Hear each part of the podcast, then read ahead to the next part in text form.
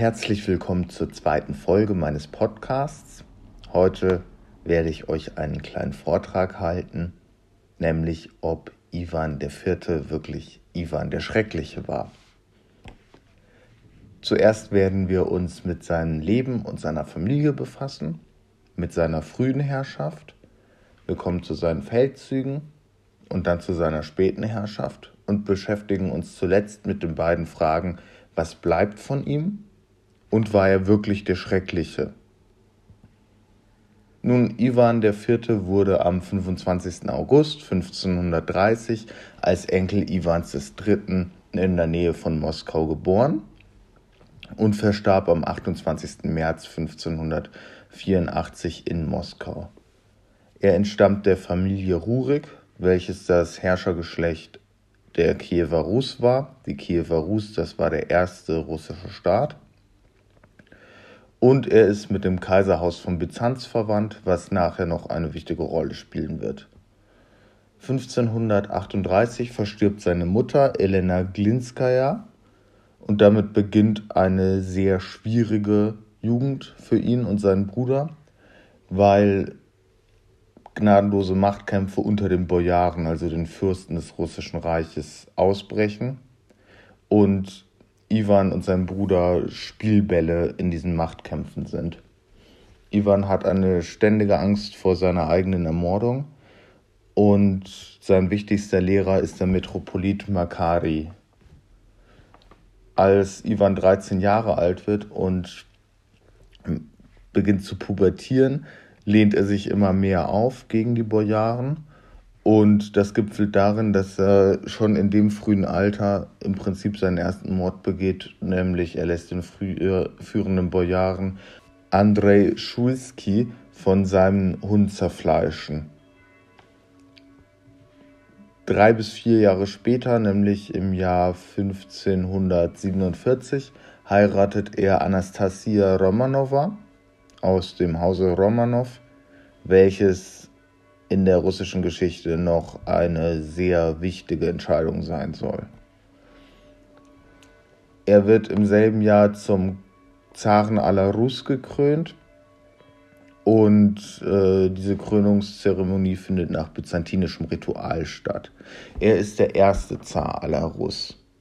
Er ist der erste, der sich als Zar aller Rus bezeichnet. Davor waren seine Vorgänger immer Zaren von Moskau und Novgorod, aber er ist eben der erste Zar aller Rus.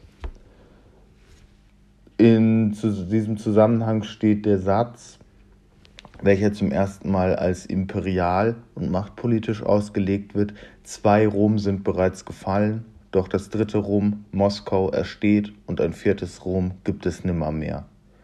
Diese Aussage wurde zuvor eher apokalyptisch aufgefasst dass man nämlich gesagt hat, das erste Rom, Rom ist gefallen, das zweite Rom, Byzanz, ist gefallen und wenn das dritte Rom, Moskau, als die dritte Hochburg der Christenheit fällt, dann ähm, ist das das Ende der Welt. Unter Ivan IV. wurde das aber zum ersten Mal machtpolitisch ausge, ausgelegt, nämlich dass man gesagt hat, naja, wir sind das dritte Rom, wir haben den Anspruch, den das römische Reich hatte, ein großes Imperium aufzubauen. Und dieser Anspruch wird sich im Folgenden in der russischen Geschichte noch weiter durchsetzen. Und Ivan führt die berühmten russischen Insignien wie zum Beispiel den Doppelkopfadler aus Byzanz in Russland ein. Nun kommen wir zu seiner frühen Herrschaft bis 1551. Die beginnt mit einer radikalen Reformperiode. Es wird eine Ständeversammlung eingeführt und ein neues Gesetzbuch. Die Russifizierung der Kirche wird vorangetrieben durch die 100-Kapitel-Synode, der sehr, sehr viele Laien tatsächlich angehören. Und es gibt eine Neuordnung der Reichsverwaltung bis in die lokale Ebene hinein. Also Ivan reformiert die Verwaltung seines Reiches minutiös und setzt so die Autokratie durch mit der Idee ein Reich, ein Herrscher, eine Kirche. Außerdem gibt es eine große Heeresreform, nämlich äh, die Aufstellung und Integration der Strelitzen und Kosaken in das Heer. Die Strelitzen sind Schützenregimenter, welche mit den damals sehr neuartigen Gewehren äh, schießen. Und diese werden nun zum ersten Mal in das russische Gesamtheer integriert, ebenso die Kosaken. Seine Feldzüge sind für Russland der Anfang des Imperiums im Prinzip, denn in den Jahren 1552 bis 1556 äh, erobert er die Kahanate von Kasan und Astrachan. Dadurch ähm, band er endgültig die Tatangefahr, welche ja schon sein Großvater entschärft hatte, aber er band sie endgültig, indem er nämlich eben jene Kahanate in sein Reich äh, annektiert. Zum Dank für den Sieg über Kasan baut er die berühmte Basiliuskathedrale, welche auf dem Roten Platz in Moskau steht. In der Folge wird Russland zum ersten Mal in seiner Geschichte ein multiethnischer und ein multireligiöser Staat, da die Khanate von Kasan und Astrachan muslimisch sind und ähm, auch eine eben eine andere Ethnie, nämlich die äh, tatarischen, äh, also von Tataren bewohnt werden. 1558 bis 1582 gibt es den Livländischen Krieg. Livland wird von Russland sehr zügig besetzt und Russland ringt jedoch jahrzehntelang mit Polen-Litauen und dessen Alliierten, hat unglaublich hohe Verluste. Die russische Wirtschaft wird ruiniert und es gibt sogar kleine Gebietsverluste für Russland. Der Krieg ist eine Katastrophe, weil Russland durch diese Fast-Niederlage entscheidend geschwächt wird. Nun kommen wir zur späteren Herrschaft Iwans.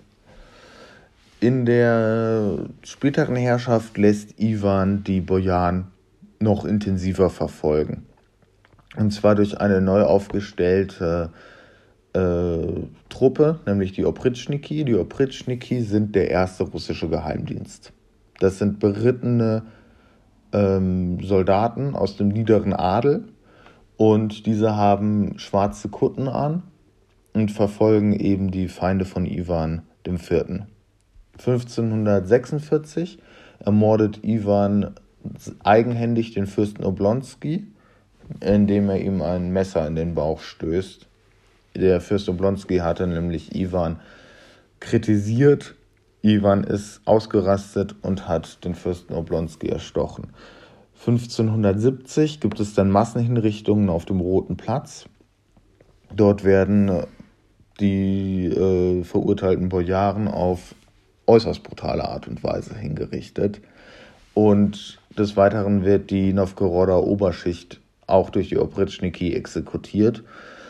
Das hatte den Grund, dass man vermutete, dass in Novgorod Verräter seien, die im Krieg mit den Feinden kooperiert hätten und man geht deswegen sehr, sehr hart gegen die Novgoroder Oberschicht vor.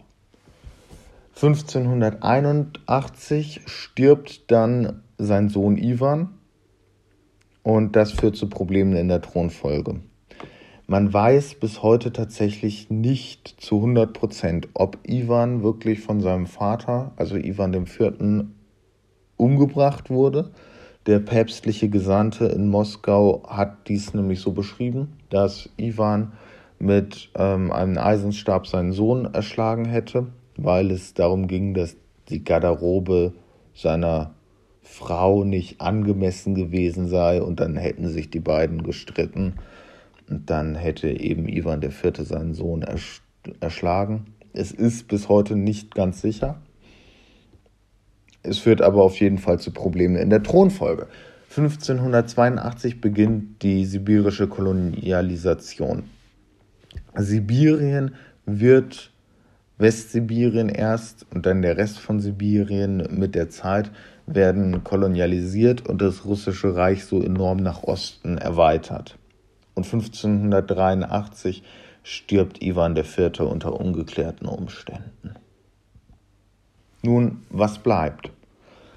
Wer sich eine Karte anguckt und vergleicht Russland Ende des 16. Jahrhunderts und Russland heute, der wird bemerken, dass die Westausdehnung Russlands heute in etwa der Westausdehnung entspricht, die Russland unter Iwan hatte.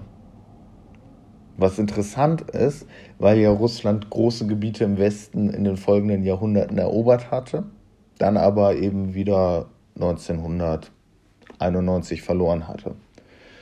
Außerdem fällt natürlich auf, dass Sibirien kolonialisiert ist, also Sibirien zu Russland gehört, bis eben an den Pazifik.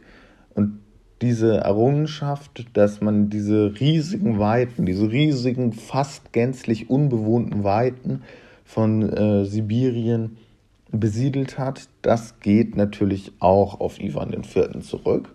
Und guckt man sich zum Beispiel das Wappen von Russland oder auch die Standarte des Präsidenten der Russischen Föderation an, dort sieht man den Doppelkopfadler mit einem Zepter und einem Reisapfel in der Hand und mit drei geschlossenen Kronen, welche auf die Kaiserwürde hindeuten. Auch diese Zeichen Russlands sind bis heute geblieben. Nun, des Weiteren gibt es natürlich die Basiliuskathedrale in Moskau, welche erhalten geblieben ist, und es gibt in Russland noch weitere Kirchen und Klöster, welche unter Iwan errichtet wurden. Er hat die Tradition der russischen Geheimdienste mehr oder weniger begründet. Zwar wurden die Opritschniki auch wieder aufgelöst, aber dass Russland auf starke Geheimdienste setzt, um sich gegen Feinde zur Wehr zu setzen, das hat seinen Ursprung unter Iwan IV. Außerdem kann man sagen, dass Iwan eben das moderne Russland begründet hat. Das, was wir heute unter Russland verstehen, das hat Iwan IV. begründet. Russland ist nicht mehr eine Ansammlung von Fürstentümern, sondern Russland ist zum ersten Mal ein großer Staat. Die Sammlung des russischen Landes hatte schon 100 Jahre vor Iwan IV. begonnen, aber der Abschluss und die Erweiterung des Reiches und die Manifestierung des Reiches als Russland, die fand unter Iwan IV. statt. Was wir uns heute unter Russland vorstellen, geht auf Iwan IV. zurück. Nun, kurzfristig stellte seine Herrschaft jedoch die Nachwelt vor enorme Probleme. Die Zeit der Wirren brach aus, was für Russland eine der schlimmsten Perioden in seiner langen Geschichte war. Aber langfristig machte er, wie bereits erwähnt, die Gegenwart überhaupt erst möglich. Dem steht jedoch ein sehr, sehr großes Aber gegenüber. Denn Iwan begründete nun mal auch das Bild eines mittelalterlichen, brutalen Russlands mit sehr großem Gewaltpotenzial, welches stellenweise bis heute das Bild vieler Menschen beeinflusst. Auch wenn das nichts mehr mit der Realität zu tun hat und es auch fraglich ist, ob das jemals etwas mit der Realität zu tun hatte, ist dieses Bild doch noch bei vielen, vielen Menschen präsent bis heute. Und jetzt kommen wir nämlich zu der Frage, war Ivan wirklich Ivan Grozny, also Ivan der Schreckliche, wie er hier genannt wird? Nun, Grozny bedeutet ursprünglich nämlich eigentlich gar nicht schrecklich, sondern streng. Gewalt galt in der frühen Neuzeit als ein legitimes Mittel zur Sicherung der Macht. Wenn man zum Beispiel nach England guckt, dort hat Elisabeth I. ihre eigene Cousine hinrichten lassen. Und Ivan war natürlich für heutige Verhältnisse sowieso unvorstellbar brutal. Aber man muss auch sagen, dass er seinen Ruf gezielt kultiviert hat, um sich die Macht zu sichern. Angst war das Einzige, womit Ivan seine Feinde einschüchtern konnte. Und wenn er eben diesen Ruf dann kultiviert hat, dass er seine Feinde auf brutalste Art und Weise umbringt, dann hat ihn das in gewisser Weise auch geschützt. Viele Erzählungen sind nämlich bis heute auch gar nicht belegt oder beruhen auch auf Vermutungen, nämlich dass er zum Beispiel seinen Feinden im Todeskampf zugesehen hat und sich daran erfreut hat. Das ist mehr als fraglich, ob das tatsächlich so stattgefunden hat. Und das lässt mich zu dem Schluss kommen, dass der Name nur bedingt gerechtfertigt ist Und dieser ähm, Spitzname, Beiname wird auch von der modernen Forschung immer mehr relativiert, weil es dieses Bild Iwans des Schrecklichen hat in die Zeit der Romantik wunderbar reingepasst. Aber wenn man das Ganze mal realistisch betrachtet, dann, ähm, dann ist das heute eigentlich so in den Ausmaßen nicht mehr zu halten. Außerdem sind Vergleiche zwischen Ivan IV. und Stalin sehr, sehr populär. Aber ich finde sie mehr als nur problematisch, eigentlich geradezu geschmacklos. Denn Stalin hat Genozide vollzogen an ganzen Bevölkerungsgruppen, während Ivan nur gegen ganz bestimmte kleine Personenkreise vorgegangen ist, welche auch meistens tatsächlich was gegen ihn unternommen hatten. Also Stalin hat ja zum Beispiel einfach Quoten festgesetzt, wie viele Menschen in einem bestimmten Gebiet hingerichtet werden müssen. Das hat Ivan nie getan. Ivan ist immer nur gegen bestimmte Personengruppen, nämlich abtrünnige Bojaren meistens vorgegangen, welche eben ihm zuvor das Leben zur Hölle gemacht hatten. Und das steht in keiner Relation zu dem, was Stalin gemacht hat. Nun habe ich noch zwei Filmempfehlungen für euch, nämlich Ivan der Schreckliche 1 und 2 von Sergei Eisenstein. Die wurden in der UdSSR produziert, 1944 und 1958. Also 1958 ist der zweite Teil veröffentlicht worden. Ähm, war eigentlich ein Dreiteiler, aber der dritte Teil durfte unter Stalin auch nicht äh, gezeigt werden und äh, wurde auch größtenteils vernichtet, leider. Und als zweite Empfehlung habe ich Grozny, eine Fernsehserie von Alexei Andrinaov. Und diese ist aus dem Jahr 2020 kann man sich auf YouTube angucken, allerdings auf Russisch. Meine Literatur, auf die ich mich bezogen habe, ähm, das ist das Buch Russische Geschichte von Manfred Alexander und Günter Stöckel. Dann habe ich noch die Geschichte Russlands von Heiko Haumann herangezogen, sowie den großen Plötz von Karl Plötz. Wenn ihr noch Fragen habt, dann schreibt es gerne in die Kommentare. Würde mich drüber freuen. Schön, dass ihr wieder eingeschaltet habt. Und macht's gut. Dos Vidania.